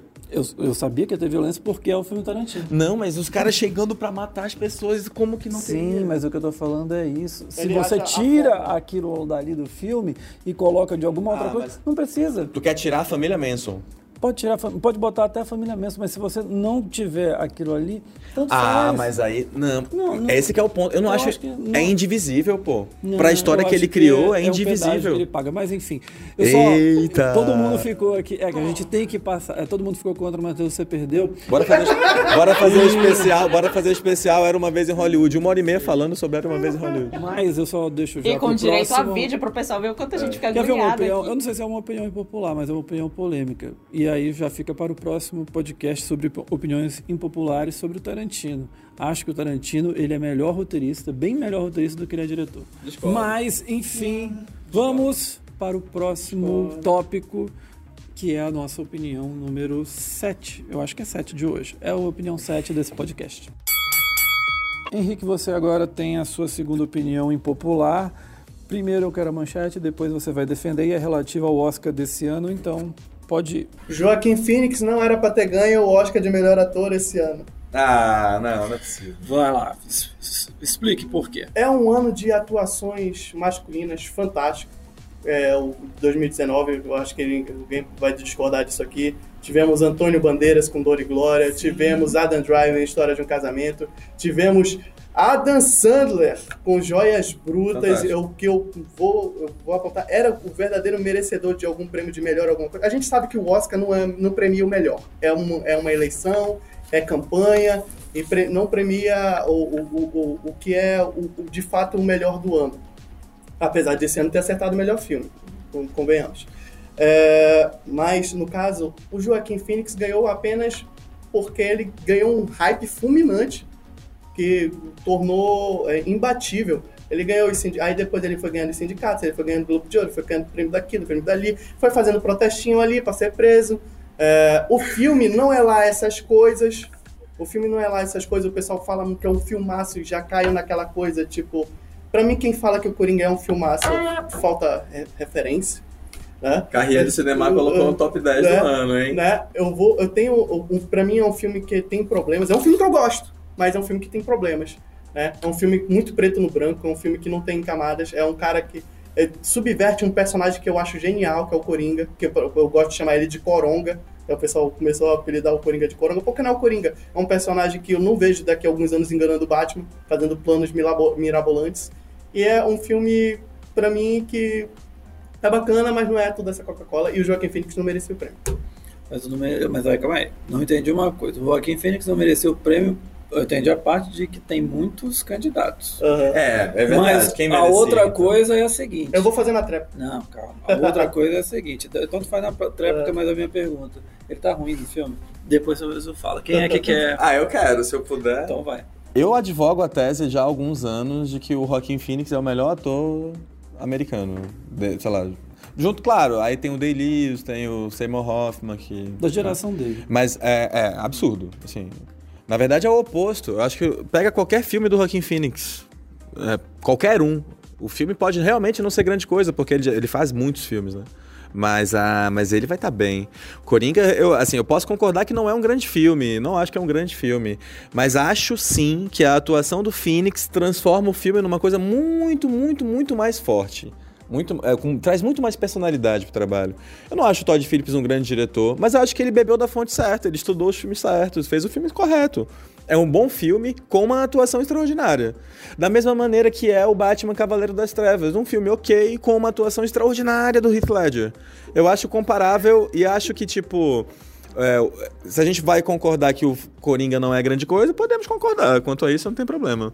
Mas, e concordamos que as atuações desse ano são excelentes. Adoro DiCaprio, a gente estava conversando sobre isso, o, o Driver e tal, o Adam Sandler. Mas, ao mesmo tempo, é, é muito difícil negar, porque o Coringa é um, é- foi um hype absurdo e se deve sim à atuação do Phoenix. É, é nesse tamanho a coisa. A questão é, ele tá bem no filme? Tá. Mas é, se comparar aos outros candidatos, aos outros atores, não é nem o melhor. Outra, outra coisa que eu, que eu discordo totalmente. É a melhor atuação do Phoenix. Não, não, não é, é. Não, não é. Não é. Com certeza não. O mestre, vice-inerente, até o próprio ela. Amantes. É, amantes. né? É um Você monstro. nunca esteve realmente aqui. É um monstro. São, então, são atuações que são pontos fora da curva na carreira dele. O Coringa, ele fez o trabalho de corpo, ficou magrinho, perdeu os quilos. Acho que isso é um detalhe da academia que ela gosta, quando o cara fica magro, gordo, sei lá, é, para ganhar Oscar. É, eu acho que ele, ele faz um é, ele é o cara que carrega os filmes na- no filme na costa, realmente, mas de longe não é a melhor interpretação, até mesmo dos próprios quatro outros concorrentes que estavam concorrendo com ele ali. Ele não, não é melhor que o DiCaprio, ele não é melhor. Olha que o DiCaprio engordou com o filme. É, ele não é melhor que o Jonathan Price, que fez acreditar que ele é argentino. Então, tipo, desculpa, mas não merecia o Oscar esse ano. Eu vou concordar com o Bauer. Eu acho que ele merecia sim esse ano, até pela trajetória que você mesmo relembrou que ele não levou das outras vezes. Eu acho que era dele, ele fez uma campanha direitinho, merecia sim. Matheus. Pra começar, né? O Joaquim não fez campanha direta, né? Porque a campanha dele foi muito subjetiva. Ele fez aquelas coisas, discursos, é, fez aquela, aquela manifestação que ele foi preso. Só que campanha, campanha mesmo, ele não era o ator que estava fazendo, era o Jonathan Price, nessa temporada agora. Tanto que todo mundo comentou depois que o Joaquim Phoenix ganhou o prêmio de melhor ator apenas pelo hype do filme em si, do que ele fazendo campanha diretamente. É, também concordo que ele não merecia ser o vencedor pelo fato de eu achar que tem atuações melhores. E eu também odeio essa coisa da academia ter que premiar pela narrativa construída. Exatamente, é um pedido de desculpa. É, tipo, até- é... É. é meio, é meio agridoce, é tipo o Martin Scorsese ganhando pelos infiltrados, sendo que ele tinha que ter Sim, ganhado sim. antes. Só que, pra tipo, aquela vocês, coisa. então vamos lá. Pra vocês, então, Glenn Close nunca vai ganhar o Oscar, porque Os papéis que ela tá pegando. E até agora não falaram quem merecia. Até agora não falaram quem merecia. A Glenn Close já fez tantos é papéis bons, então a Glenn Close nunca vai ganhar um Oscar. Porque dificilmente ela Ela vai ganhar um pelo papel. conjunto da obra dela, que nem a Dina Davis. Sim, mas, mas, mas aí se for por essa lógica de vocês, ela nunca vai ganhar o Oscar, ela vai morrer sem Oscar. Não, a- é isso que eu falo sempre. A- a- os atores têm que procurar em bons projetos. Se a Jennifer Lopes se mete a fazer um Não é Hustlers da assim vida. quando você. Aí, me desculpa, mas. A Glenn Close tem três filmes pra lançar até o final do ano. Eu tô falando assim, essa coisa, ah, o ator enquanto o papel que quer, depende. A mulher com 40, 50 anos não pega papel bom, não. Mas Jennifer. Aniston tá aí pra dizer que tava recebendo muitos filmes até. Quantos outros atores, por exemplo, será que, sei lá, vamos lá, o próprio Adam Sandler recebe bons papéis? Ele eh, tem que vir um louco pra cara falar, tipo, vem cá, do- o Jonathan Price, com a idade dele, tendo Anthony Hopkins, tendo, não sei, pega a questão é que o que eu tô colocando aqui não é essa. A, a questão ele não, Quem não foi a melhor atuação não, mim, não merecia, Dos não. cinco indicados era Antônio Bandeiras. A Dori Que Glória. era Dor e Glória. É, e tem muita gente que devia ter entrado nessa lista que não entrou, infelizmente. Porque o ano foi muito Foi bom. muito competitivo. Foi muito competitivo. É, eu não acho também que o Leonardo nem devia ter entrado. Eu, É o queridinho. cinco ali, é um dos que eu menos acho que merecia estar. Era o Adam Sandler que tinha que estar no lugar ali. Adam Sandler, tem o, até o próprio Robert Pattinson The Lighthouse tá incrível. O Lighthouse, o- no High É. Life também ele tá bem. Sim, é, tem muitos times que atuações masculinas muito boas. Mas é aquela coisa, né? Eu não acho ruim ele ter ganhado, mas também não, tipo, fiquei... Nossa, Exatamente. Eu- incrível. eu- só pra deixar bem claro, é, eu não fiquei pistola, tá, gente? É, pra mim, tá bom, é merecido, é um bom trabalho. Mas é um, um- é um filme. Ah, que- então já Tá tá. Ih, olha aí, Não, eu eu, já eu tenho que concordo. deixar claro, eu tô dizendo que ele não merecia. Eu não tô dizendo que, é, comparado aos outros. Mas Entendi, ele não- ganhou, não é um eu absurdo ele Não ter- é um absurdo entendi. ele ter ganhado, entendeu? Mas, tipo, pra mim, eu- o meu Eu voto acho, não que, eu dele. acho que o Henrique, ele tá de bia com o filme. Ele não gostou do filme, ele já. Não, É, eu porque gosto eu do acho filme. Agora, o problema Ele é que gosta, o- a gente assistiu. fica, E, o gente, pessoal ó, fica numa pintando boa, o filme vamos, do- vamos também lembrar de uma parada que é, assim, É um filme que subverte uma um responsabilidade personagem. muito... Mas e daí? Mas é que tá. é um- O personagem é um- não é dele, não ele é respeita, fã, não, é. respeita, não respeita a gênese do personagem. Mas o e personagem é um daí? psicopata. O pessoal tá usando o Coringa como símbolo de protesto hoje em dia. Mas- é uma coisa é horrorosa. uma coisa, uma coisa... Mas isso é incrível mataram do filme? O filme, Que coisa ridícula, a partir do Clube cara, um da Luta, psicopata. mataram o fio, pessoas Mas isso eu acho incrível do filme. O- As eu- pessoas não entenderam a mensagem do filme. Vamos fazer o 2 pra explicar, tipo, mas, de mas aí que tá. Você Mas quer- as pessoas não entendem Mas nada, isso é incrível. Mas isso que é incrível do filme. Ele, ele, ele, ele faz parecer. é, Até que eu falei. eu- se, a- se eu fizesse a- a- o título do. Se eu tivesse feito a crítica, pra mim ia ser o nascimento do herói. Porque é o herói dos tempos modernos, o Coringa. Goste ou não, É queira ou não. É, é É, um homem frustrado. Você pode não gostar, eu também não gosto do Bolsonaro presidente. Mas ele está aí. O que eu tô te dizendo é o seguinte: é o herói dos nossos Coringa tempos. no Bolsonaro, velho. Exato, exatamente. Mas é isso, não é Mas incrível? é exatamente Mas é isso. esse tipo de homem que está sendo exaltado hoje em dia, entendeu? Oh, Popularmente. O final do filme, pra mim, é sensacional. É o, quando me- ele é o- levanta e é o todo mundo medíocre aplaude. sendo aclamado pelos outros Pelos medíocres, outros e aí ali. Não, mas Vamos o juntos mas, fazer mas a Liga tá, dos o pessoal, Medíocres O pessoal e- tá, o pessoal tá entendendo. Não, não, não é isso aí. Não é tipo. é, não, é, não é isso que o pessoal tá entendendo. O pessoal tá entendendo que o que ele fez é certo. Não, Mas claro, isso que é incrível mas- do filme. É, exato, pô. Tu não tá entendendo a lógica. A É, gente tá. exato. Eu, eu acho que isso é eu acho que incrível. está claro, eu acho que está claro no filme o que o filme quer dizer. Eu acho que está claro no filme o que Eu o acho filme que o quer filme. dizer. Eu acho Ao que mesmo tempo, eu acho que existe hoje uma maneira muito, é uma coisa muito clara que é as pessoas vão ver o que elas Fora, querem. o, fora o problema narrativo do filme, que é que todo mundo é escroto com ele e ele fica parecendo uma vítima. Mas eu acho que aí é outra qualidade é, do tipo, filme. é isso que. Não, eu, acho isso horroroso. Porque, tipo, não tem camadas dos personagens que cercam ele. Ah, é todo mundo sendo escroto com ele o tempo todo. Eu acho- eu acho tipo, que- mais a- com o filme se- do que com senti- se- sentimos pena dele. E sendo que é uma, uma Não atuação. sentimos que é pena uma situação. a gente percebe a natureza que violenta é, um- dele que é uma, também. Não, as, pessoas, pena. as pessoas acham que ele é vítima. O... As pessoas, mas e você? Eu? As pessoas, sabe? As Acho- pessoas. É aí que as tá, pessoas. é aí que o filme morre pra mim, porque não é o Coringa, podia ser qualquer. Podia ser o palhaço assassino o nome do filme. Então é isso. Depois a gente faz um podcast sobre Coringa, Coringa. senhoras e Já senhores. tá surgindo vários temas de podcast, menino. Então vamos fazer o seguinte: vamos para a última opinião impopular agora. Laís, você tem a última opinião impopular desse podcast e essa é bem boa, assim. Você vai mexer num vespeiro legal. É, você tem a manchete e depois um minuto para sua exposição. Agora vai, eu quero ver, eu quero ver a argumentação, vai ser boa essa. Ok, eu acredito que Clube da Luta é um filme absurdamente superestimado. Meu Deus do céu. Cara, sabia que eu vou concordar contigo? Calma, gente. Vamos lá, vai. Tá, eu acredito que assim, estamos lá, 1999, David no início de carreira. É, eu acredito que eu, não é que seja um filme ruim, é um filme ok. E eu acredito que é aquele que trata melhor é, a temática que o David gosta de abordar, que é aquela coisa mais controladora, inescrupulosa, o sujeito que está inadequado na sociedade, que ele, que ele trabalha isso muito bem. Mas pra mim não passa de um drama psicológico. Pra mim a Marlon nem existe, gente.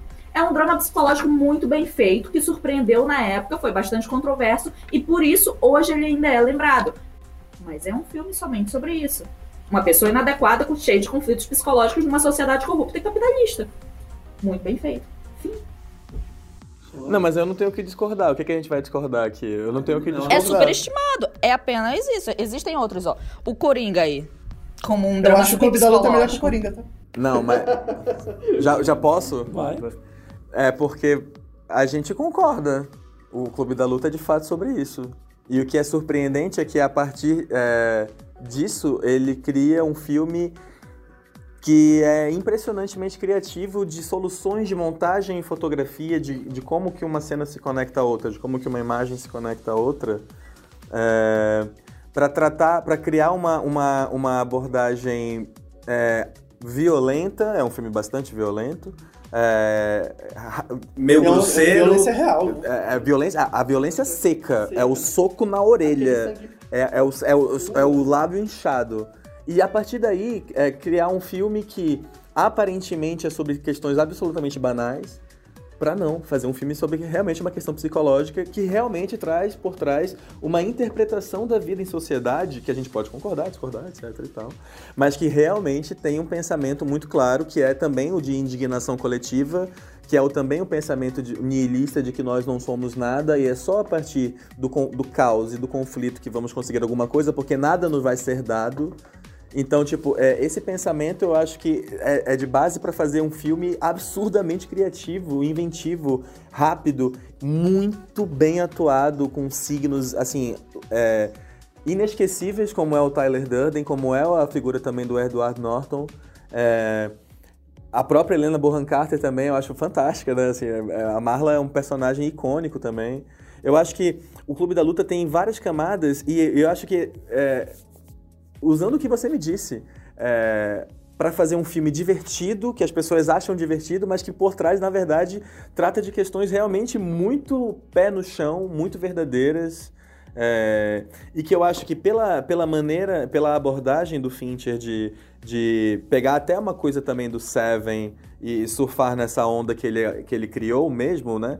É, fazer um filme que as pessoas queriam ver o Brad Pitt, o Edward Norton fazer um filme divertido sobre luta, mas muito mais abrangente com ideias realmente contundentes, assim, não só como filosofia, mas como cinema. Eu acredito que Clube de Luta realmente seja um filme sobre ideias. É um filme bastante violento, mas que surpreendeu porque era lá em 99 uma abordagem totalmente inovadora, realmente de fotografia, de história, de como eles abordaram, porque ele estava com o Edward Norton, porque estava com o Brad Pitt, que naquela época já era famoso, já vinha de Seven, que era um outro filme que realmente muito bom. Então, eu, mas eu realmente acho que é só isso, é só um, um- um conflito social muito bem feito. E ok, gente. Rapidinho, Pode, só, pode seguir. eu, só, eu só preciso colocar uma- uma- umas informações. O filme, na verdade, foi um fracasso. Foi um fracasso. Foi um fracasso, só um funcionou em fracasso, DVD foi. É, depois, ele né? ficou, foi um fracasso pela violência, acho que era da Fox. né? Deu, deu tiro, deu tiro E, é, em aconteceu em São Paulo. O, É. o filme ainda ficou amaldiçoado como um filme extremamente violento devido a um rapaz que entrou no cinema, saiu atirando e matou algumas pessoas. Eu não sei se foi, ma- matou uma ou matou mais gente. Foi duas, parece. É, E uma então- interpretação complicada de que, de alguma maneira. Tem um texto histórico do Reichenbach é, Hum. detonando o Fincher, falando que o Fincher é sim O filme- responsável pelas mortes das pessoas, porque ele faz esse filme que mostra a violência de uma maneira atrativa, né? Sim, É, é, é- como se fosse uma sátira, é um humor negro muito Não, de- pesado. A- ou, ou até numa, senti- uma sensação de convite, que a pessoa, a partir daquilo, tenha um ímpeto Sim, violento, ele faz com que o, assim. o, o Tyler ele não seja um vilão, ele seja um herói. O meu. O, Mas que eu acho que. Mas aí que dá. Aí e aí a gente é, volta no, no mesmo negócio do Coringa. Se fosse hoje, ele era o herói. É. Mas eu, eu, quando eu exato. assisti, eu já achei Seja que ele o tava Tyler, mais Tyler é- É, eu vou, vou, Tyler é vou aqui fal- falar um pouquinho. Clube da Luta, a primeira vez que eu assisti, eu detestei o filme. Eu tinha 12 Sim, anos na época, pô. eu não tinha, eu não tinha ainda uma, uma certa maturidade pra entender certas coisas. Eu ainda tava me aprofundando como um cinéfilo, né, vamos dizer assim. É, mas depois é um filme que depois eu fui revendo, revendo, né? E eu fui reconhecendo as qualidades dele. É um filme que cresceu no meu, no meu, na minha vista. Mas eu tenho ainda muitos problemas com a questão da, da esquizofrenia do cara. Eu tenho problemas com a narrativa mesmo. Ele tá em dois lugares ao mesmo tempo. Eu tenho, eu tenho sério, sérios problemas com isso. Mas numa, numa questão assim de tempo, espaço e verossimilhança cênica, ou, ou porque. Ok, de fato, é, é, é- é meio. É, é, é, eu tenho um problema com ele se batendo na rua sozinho e as pessoas indo lá, olha, vamos fazer um clube da luta. Eu, tipo, eu tenho um problema com isso. Mas a questão do discurso do filme, o que ele debate, o que ele apresenta, eu gosto. Eu gosto da questão do, do- da anarquia ali. Eu acho que é muito mais bem feita do que o Todd Phillips fez com o Coronga aí. Ah, gente, É, não- tem, tem um filme que eu gosto muito que base- se baseia na mesma ideia, na mesma noção. Só que eu acho mais interessante até do que o próprio Clube da Luta, por não ter que enfiar esse monte de, de questões na plot, como a, a esquizofrenia, essa coisa toda, de forma desnecessária, sendo que a mensagem é bastante simples. Falar sobre a violência como parte da, da, da, da, da sociedade, que é o, o violência gratuita do Hanek. Que é direto, é objetivo, não tem muita enrolação. Eles estão ali pra te fazer querer que eles matem aquela família. É, não tem empatia nenhuma, tu tá sendo convidado a fazer aquilo ali. Que não é, sub- não é superestimado, porque não é famoso, não ficou famoso por ter eh, toda essa, essa mídia em cima. Mas é aquela coisa, tipo assim, eu- dos times do Fincher, talvez seja um dos times que eu menos tenho apreço, é, que eu tenho consideração como filme, assim. É, quando eu mais assisto ele, mais parece que ele mais envelheceu mal. É, ele e aquele dele, o que veio depois, que foi o Quarto do Pânico com a Jodie Foster. E o Seven também.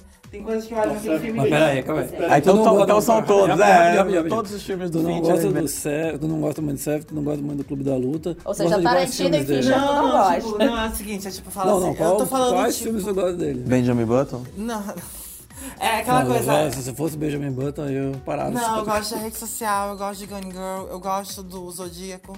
Mas é aquela Zodíaco coisa... é a grande obra-prima dele. é Eu gosto mais da rede Tu acha que é social. clube de luta?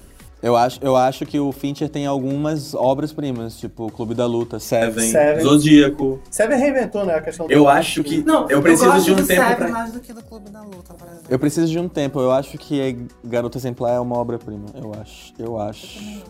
Eu, gosto acho, filme, eu acho perfeito. Eu acho esse filme perfeito. Eu acho que por ele ser original, bem elaborado, ser bastante criativo, ele surpreendeu. Foi um filme muito bom. Mas realmente, pra mim, é só um filme bem executado. É um filme ok. É que eu acho que, na verdade, a gente nunca viu aquilo dessa forma. Nem Aronofsky, nem nenhum outro cara que veio depois, eu acho que criou um estilo de mostrar uma cidade com aquelas cores, com aqueles personagens, com, a- com, a- com- assim, é uma solução visual incrível depois da outra, um movimento de câmera incrível e esperto e rápido e fácil e pé no chão ao mesmo tempo, com a violência sendo violência, é, com personagens fortíssimos, icônicos. É, é porque eu acho que ele cai na, na, na coisa que, por exemplo, acontece nos filmes do Cameron, que acontece em caras que são muito gigantes, que é fazer o filme que parece fácil. Fazer o filme que tu se relaciona, tu se diverte, é, tu não sei quantas pessoas e, e, e tu- e fica, na, fica na memória e parece que isso veio por si só. Eu acho que paga por essa por, um- por uma questão popular tardia do Clube da Luta, né? Porque, de fato, foi um fracasso. Foi um fracasso enorme, na verdade. É um filme que eu acho que, 99 na é verdade... incrível, né, cara? É exato. Na verdade, é um filme que é, assim, um fracasso de 99 que estamos aqui em 2020 falando sobre. Isso é envelhecer bem. Isso, na verdade, é na verdade é um filme que não envelhece, é um filme que é lançado e as questões que ele coloca, seja estéticas ou seja de temática, A permanecem. questão é sempre atual. A gente tá, é porque a É. gente vive num, num capitalista e aquela ali vai ser sempre uma- um, Mas, tema de isso pode discussão. até ser, mas tipo, quando eu falo do cinema do pra mim aquele, aquele começo do cinema dele é um cinema in progress. É ele começando a ter consciência do que ele pode experimentar pra fazer no cinema dele. E que pra mim isso começa a realmente se transformar numa coisa é, fixa, sólida, que a gente vê ali, cara, os filmes do Fincher são desse jeito e a gente vai conseguir admirar ele por fazer esse tipo de cinema do Zodíaco pra frente. Ah, não. Ele já tinha feito olha. Seven não é. Não, a, a escala de Seven, as cores, a, a, a maneira do Mas roteiro. isso tudo ele já tirava já de filmes é, de thriller, cinema B, que tinha Não, muita Seven associação. virou um hit que, foi, que não se compara Ele desde que foi lançado. Nenhum filme. Tem sempre o novo Seven. Desde Seven tem o novo Seven, que nunca se concretiza. Qual é o grande hit de suspense? é, gato e rato, nesse estilo que é o Seven. Que se, Código da Vinci? Qual, é, sabe? Pois é. Tentaram com Jogos Eu- Mortais, né? Porque- Jogos Mortais da vida, que é até bom, mas, sinceramente. Eu acho que, de novo, é o filme que vira hit e fica parecendo fácil e não dá pra ver a genialidade do cara que fez. assim. Eu acho que é, é obra-prima, os dois. Na sequência, Quem Seven e Clube da Luta. Quem venceu esse embate foi a Laís. Ela venceu, porque vocês, você, o Matheus e o Henrique consideram o filme superestimado. Ah. E este foi o podcast Opinião, Opiniões Impopulares. Espero que vocês tenham gostado. A gente vai voltar a fazer, eu acho que deu certo. Eu acredito, né? Se você, você vai Será me que deu dizendo, aí a gente vai ter que esperar as pessoas dizerem. É, eu quero agradecer muito, Laís, muito obrigado. Sua página, fala de novo para as pessoas.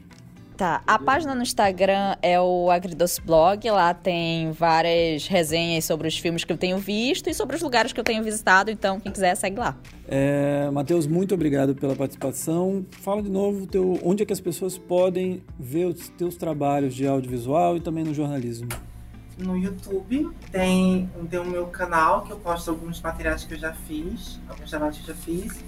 E os videoclipes, os trabalhos são nos, nos materiais dos artistas, né? São vários que eu trabalhei. República Popular, Gabi Farias, é, Lucas Passos. Tá tudo no- nos canais deles no YouTube. E no, os vídeos que eu faço pro Portal A Crítica estão no canal do YouTube do Portal A Crítica e no Instagram do GTV. Valeu, Matheus, muito obrigado. Diego, onde é que as pessoas podem assistir os teus filmes anteriores? É, no Vimeo, no YouTube. Coloca o título do filme que não te disse, o tempo passa. Não, ah, dá- tem no Vimeo eu tenho Artrup. É, vou Artrup. Digitar Artrup. É, coloca acho. Artrup. Ou, ou então me segue no Instagram. e, Ah, eu quero ver teu filme, eu vou mandar. Qualquer coisa, é isso. Beleza, Diego, valeu. Henrique, obrigado. É, você também tá no Tio Nerd. O Tio Nerd acontece quais são os dias, os horários? Rapaz, não tem dia marcado não, ultimamente. A, a gente aparece, a gente marca lá. O, e a gente, a gente faz. É, mas quem quiser acompanhar aí, eu sou colaborador aqui também do Cine7, tem texto meu aí, eu participo aqui, ajudo como colaborador. E é uma honra ter sentado aqui com todos vocês, eu agradeço novamente o convite e espero mais vezes participar dos podcasts aqui dessa, dessa nave mãe chamada Cine7. É isso, senhoras e senhores. A gente volta na próxima quinta-feira. Você pode conferir este e outros podcasts do Cine7 no nosso site, o www.cine7.com.br e também no Spotify, Deezer e SoundCloud. Até a próxima. Tchau.